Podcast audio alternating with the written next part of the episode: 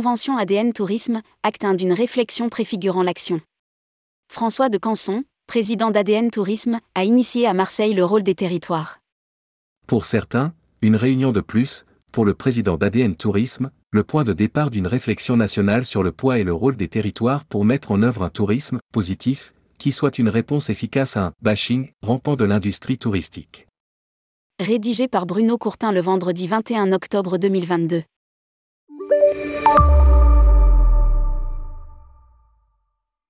ADN Tourisme multiplie les réunions pour bien marquer sa place dans le paysage touristique institutionnel.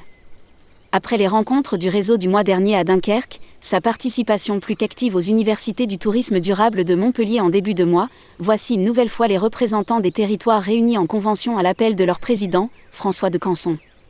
Pour cet acte 1, qui préfigure un rendez-vous renouvelé, le président d'ADN Tourisme a initié le concept de tourisme positif qu'il veut d'emblée s'opposer au dénigrement d'esprit chagrin, adepte d'un bashing rampant du secteur.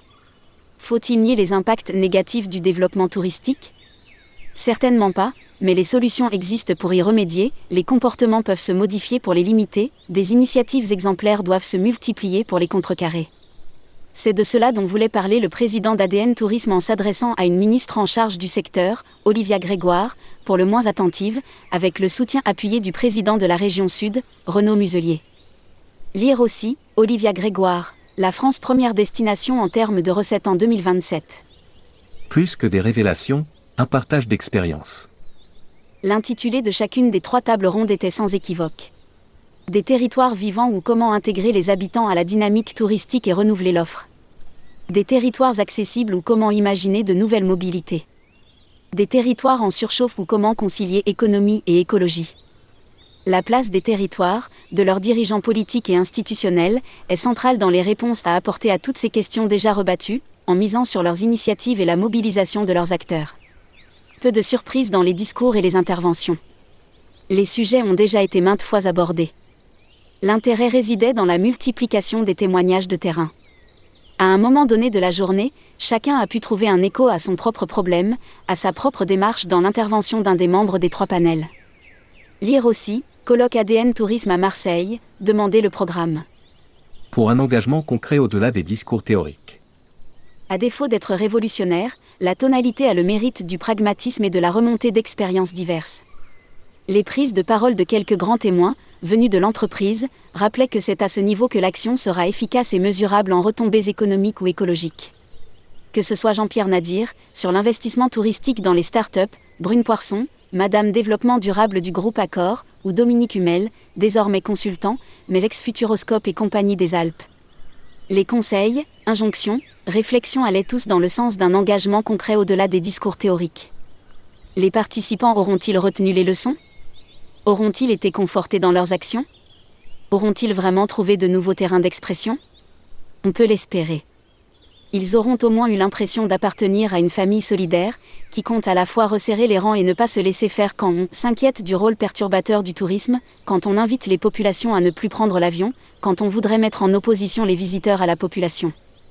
Passer d'un tourisme prédateur à un tourisme contributif. Pour François de Canson, il faut faire appel au bon sens et à la raison tout en défendant un tourisme de valeur ajoutée, innovant, intelligent, qui sort des protocoles éculés et pourra se targuer d'être un employeur exemplaire.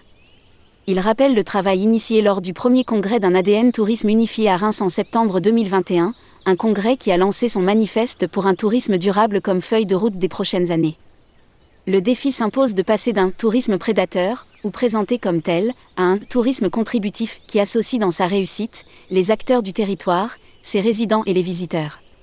Beaucoup de références à des auteurs ou penseurs modernes et anciens ont illustré les propos des intervenants. On peut en retenir une à méditer. Le touriste, ce soldat inconnu, il ne faut arrêter de penser à sa place, ni le mépriser, ni l'idéaliser. Par Jean-Didier Urbain, sociologue. Ceux qui s'interrogent en permanence sur le tourisme de demain peuvent en revenir à des critères simples qui doivent guider l'action comme la recherche de la très grande satisfaction, selon le terme employé par Dominique Humel. Quand les visiteurs l'auront atteinte ou s'en approcheront, le travail auprès des acteurs sera bien avancé, la promotion de la destination sera assurée par des ambassadeurs bénévoles et les retombées seront mesurables. Lire aussi, Toussaint, pas de chute massive des résas selon Olivia Grégoire analysons davantage les raisons de nos succès au lieu de se lamenter de nos échecs.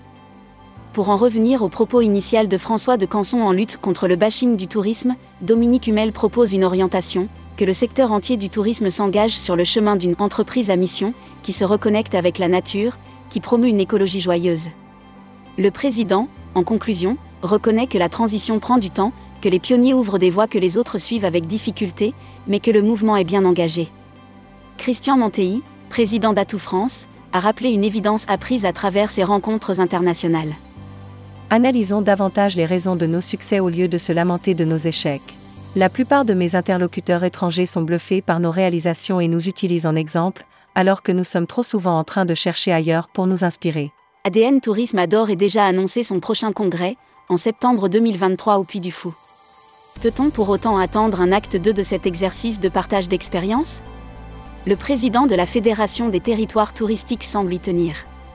Lire aussi, France, la fréquentation touristique 2022 au-dessus du niveau d'avant-crise.